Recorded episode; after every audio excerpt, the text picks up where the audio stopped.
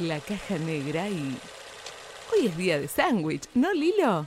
Es día de sándwich. Llegué tarde por ir a la tienda, por mermelada, porque solo había ese, ese tonto atún. Lilo, Lilo, ¿por qué es tan importante?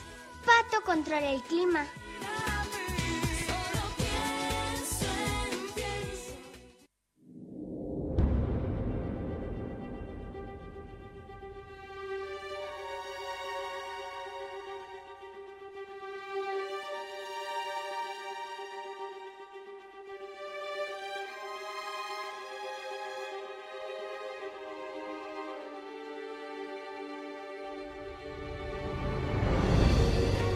Seguimos en la caja negra para hablar de WandaVision, la miniserie del 2001, 2001 producida por Marvel Studios. Ya lo estuvimos anticipando un poco, la primera serie de alto presupuesto que hace Sí. Marvel para Disney, por fuera en Netflix, porque recordemos que ya había otras series como Daredevil, Iron Fist, Jesse Jones. Un quilombo ahí Sí, por pero fuera. esta, esta es la primera que Ahí va. hace Marvel de la mano del universo cinematográfico de Marvel y las 23 películas que ya tiene en su haber, que, que trae de vuelta los personajes de WandaVision, interpretado por Elizabeth Olsen y Paul Barney. Y es como una vuelta de tuerca que le van dando porque no van directo a los bifes, sino que empieza de un modo lento, haciendo mucha referencia a series de los 60. Súper confuso. Sí, inclusive pensaba que por ahí, antes de que salga, esta serie que terminó ahora nomás, hace muy pocos días, eh, se la vendía de dos formas. Una es que es lo que viene después de Endgame, de la última película de los Avengers, o sea que ya todo ese público como lo captaba para ver qué es lo que había pasado con, con Wanda y con, con Visión. Y por otro lado se la vendía también como una serie de superhéroes para un público que no es fanático de esas de ese tipo de, series o de películas, O digamos. sea que estaban los dos públicos ahí, decís vos. Claro, Justamente. se hizo mucho hincapié en esto. En, bueno, es lo que pasa después de Endgame, pero si vos no te gustan mucho las películas de superhéroes, esta te va a gustar también, porque no es tan así. Sí, por, si te gustan las sitcom, mirala porque hay mucha referencia. Va, va a ser un, un mundo de superhéroes dentro de la sitcom. Así era como te lo vendían. Así que, bueno, durante los nueve episodios que dura esta serie, que son de entre media hora y 45 minutos, digamos, no se data demasiado a un tiempo particular. eh, ¿Qué pasa? Es muy, muy difícil Es muy de explicarla, ¿viste? Pero bueno, básicamente eh, seguimos a Wanda Maximoff y a Visión, que, que aparecen por primera vez en la serie del, de Ultron, digamos, la segunda película de los Avengers, que es lo que pasa después de Endgame, más que nada con ella, digamos, el personaje principal es Wanda y qué es lo que pasa después de, de lo que... Sí, es una secuela inmediata de la película. Que, bueno, va tratando de todo lo que aconteció. Tampoco vamos a spoilear, por más que ya pasaron un par de años. Y tienen que encontrarse como su lugar en el mundo. Los, los Avengers ya están medio divididos, cada cual en la suya, se están reformando. Entonces, encuentra una ciudad, Westview, y ahí en esa ciudad empieza todo.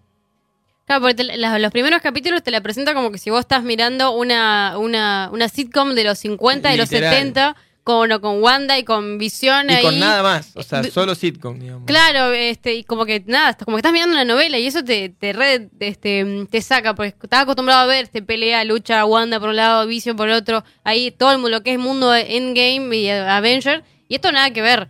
Así que es como muy confuso, hasta quizás no llegar al cuarto, quinto capítulo, no te enterás bien de qué, de, qué, va. Sí, ¿Qué que tam- estás también viendo? eso, el Disney Plus, al haberlo sacado por al formato un capítulo por semana, iban viendo esto, que el público se iba quejando de dónde está la acción, queremos que. Wanda tire poderes, que Visión tire rayos, desaparezca, que caga piña a alguien, no, y acá no pasaba. Y es esto, justamente era como se estrena, se muestra el primer episodio de una sitcom ya blanco y negro, un formato que no había explorado Marvel, con, con hasta el, el formato cuadrado clásico, que, capítulo a capítulo te lo van expandiendo. Y también la, la capacidad de la producción de Marvel, ya sabemos que, económicamente puede, pero Sí. ir ambientándose a cada década, porque cada capítulo que tiene va adaptando una sitcom principal y va cambiando de década del 60, 70, 80, 90, 2000, do- termina en 2010 en la actualidad, y te van cambiando la escenografía de la casa, la ropa, los tipos de peinado, los tipos de maquillaje, no solo de la casa de Wanda y Visión, sino de todo el pueblo y de todo personaje secundario que anda dando vueltas. Sí, eso y la habilidad de, de los personajes, ¿no? De poder encuadrarse en cada época ahí que, que te muestra. Eso es un- una, una locura. Sí, por ahí pensaba que eh, hablamos mucho de, o se habló mucho también del, del tema este de sacar un episodio semanal y no sacar, por ejemplo, eh, Todas, todo digamos. junto, ¿viste? Que yo creo que es una serie que si la ves toda junta de corrida de una, como que no le encontrás demasiado la, la gracia, digamos, sí. o como que, como que vos mismo vas resolviendo todas las incógnitas que, n- que no te genera el hecho de esperar una semana.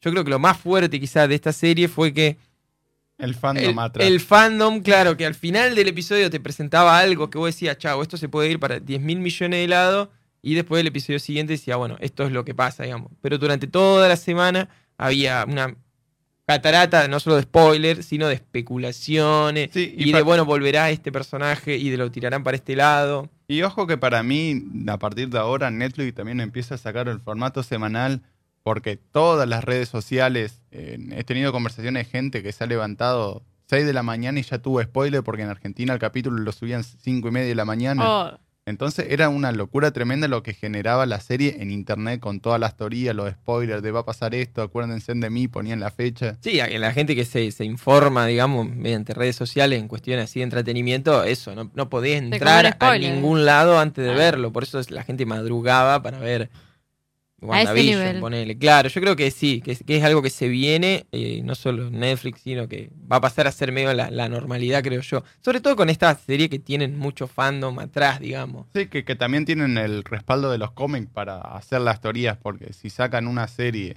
de Sí, la- sí, sí, ni idea. del programa La Caja Negra no tienen como un material concreto Claro. para fijarse y especular. Pero al ser de los cómics, hay 60 versiones diferentes de cada historia y de cada personaje.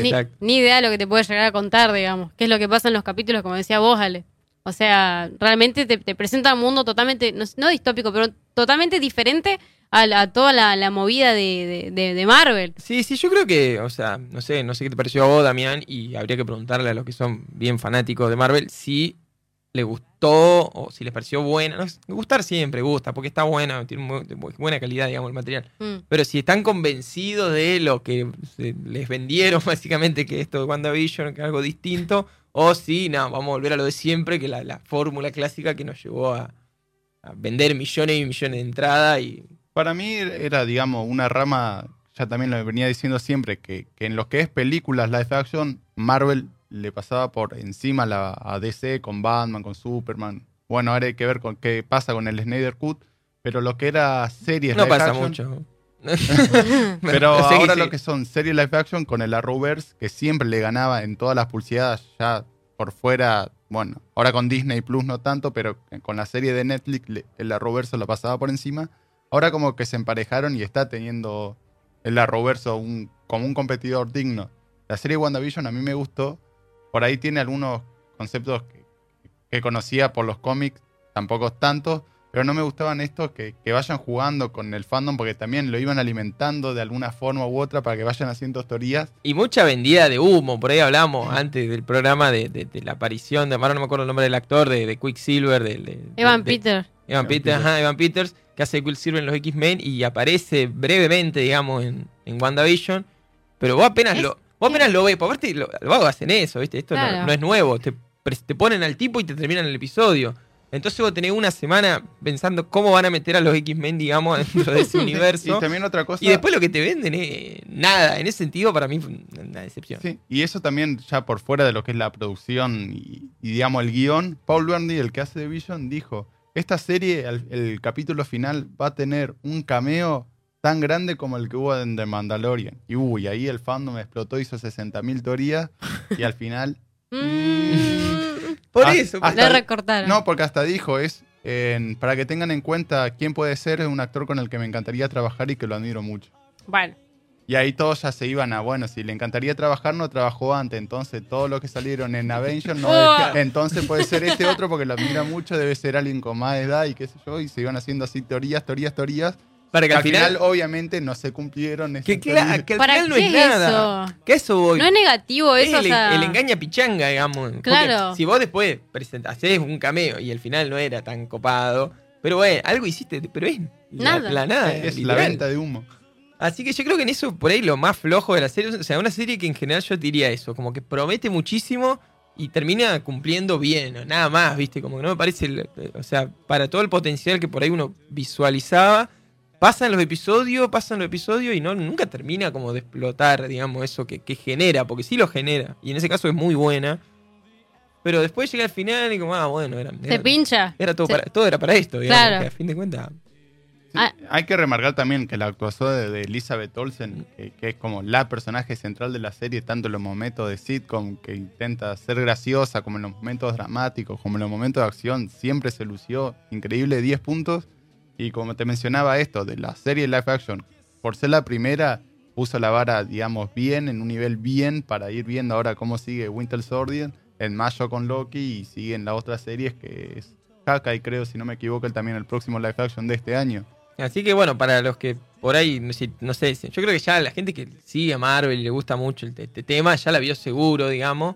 Pero bueno, si no, también hay, no, no lo dijimos todavía, hay escenas propias de los superhéroes, Sí. de le- te parte un auto en la cabeza, digamos, todo ese tipo de cosas también Que están. la- que lo que la gente quería. Yo, nomás lo- Claro. para, yo para convencer a los oyentes que están del otro lado por ahí es que esta serie hizo que Lale vea las películas de Avengers. Eso es un montón. cierto, yo creo, más que esta serie, este programa, digamos, hablando de la caja negra, pero, pero no, no, qué sé yo, creo que, que no sé, nada, no, no, yo no, no me considero un fanático, digamos, de, de este Del mu- mundo de- de bueno, este pero mundo. abrió la puerta a que quiera saber más, digamos. Me pasa lo mismo. Sí, qué pero, yo. pero, me, pero me, me generó como que, que le, le faltó algo, digamos. Mm. A WandaVision, no, no, no digo a las películas. en Bueno, general. justamente eso también no lo mencionamos, pero la serie se vendía como que podías verla sin haber visto antes todo el universo cinematográfico mentira. Eh, detrás. no, Sí. es imposible. Mentira, o sea, Te- si te dicen no, la puedes ver igual, mentira. Se te están- escapa la tortuga te por todos lados. ahí. Sí, por ahí digamos. Quisieron repetir un poco lo- los mismos que hicieron con The Mandalorian, que, que esa serie al menos mal que mal la podía ver,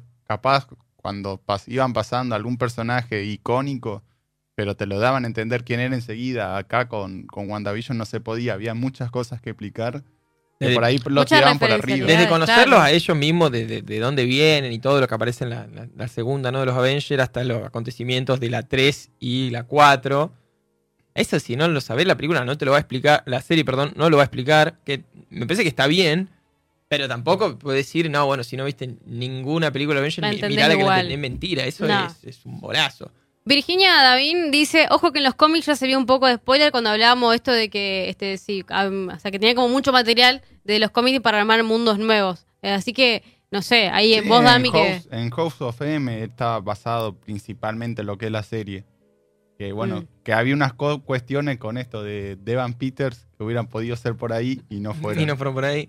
Bueno, a mí particularmente el, el papel que hizo Evan Peters ahí en, acá en WandaVision me pareció nada. Como no, que, no está. o sea, no está y me parece que le, le, le sa- le- le restó incluso. Sí, Este, sí, sí, en vez de aparecer, hubiese preferido que aparezca como... Para mí este, solo sirvió para el... Generar las teorías de No, esa la- semana. aparte de la teoría, que en el episodio basado en Malcolm en el medio, tener a alguien que sea Francis.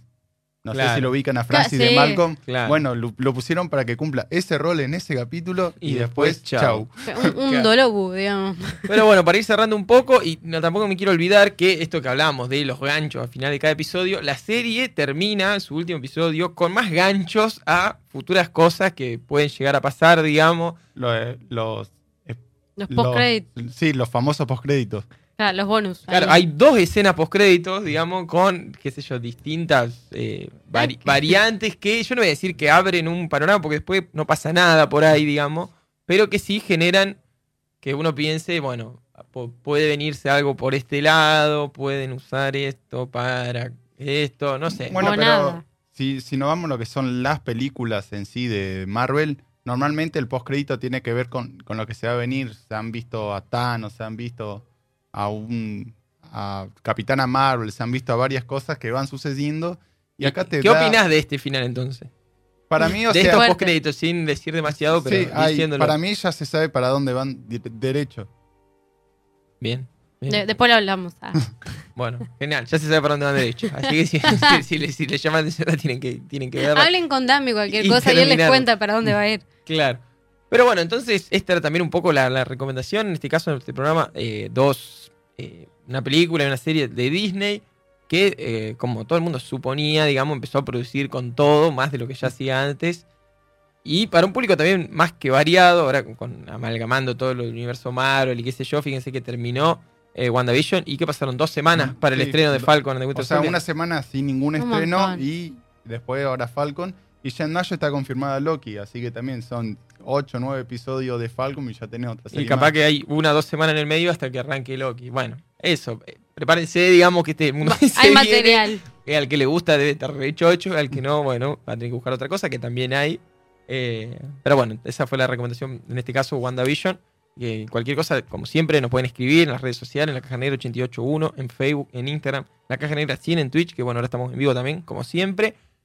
Eh, y bueno, eso, no sé. Podemos hacer un, este, unas preguntas ahí en, en Instagram para ver cuál va a ser lo, lo que sigue después de, de WandaVision o cómo va a cerrar. Eso está bueno. Está bueno. Los, final, los finales alternativos no, para, mí, lo que está- sigue. para mí está clarísimo igual ya, o sea, no. No, sí, pero viste que hay un montón de conspiraciones, un montón pasa de que lo que ideas. tiene Marvel es que organizado, ya está todo el calendario. Claro, ya lo, Entonces No no hay sé, mucho margen. ya lo subieron todo, digamos. No te da lugar a la sorpresa. Es verdad, bueno, sí. Pero- bueno, entonces nos descartamos, eh, porque ya se sabe todo. Ya se sabe todo, al Sí. final no, no estaba todo dicho. Sí, no. Pero bueno, llegamos entonces hasta el final, digamos, de este programa de la caja de hoy. Eh, todo muy Disney hoy. Todo, Todo muy Disney. Hasta las, bueno, las canciones fueron de Marvel. Ahí, Disney y. Marvel compa- sí, comparon Sí. ahí. Eh, Capaz Eh, con eh. Sony y con Spider-Man pudimos zafar un poquito, pero tampoco tanto. Robamos, robamos mucho. Pero bueno.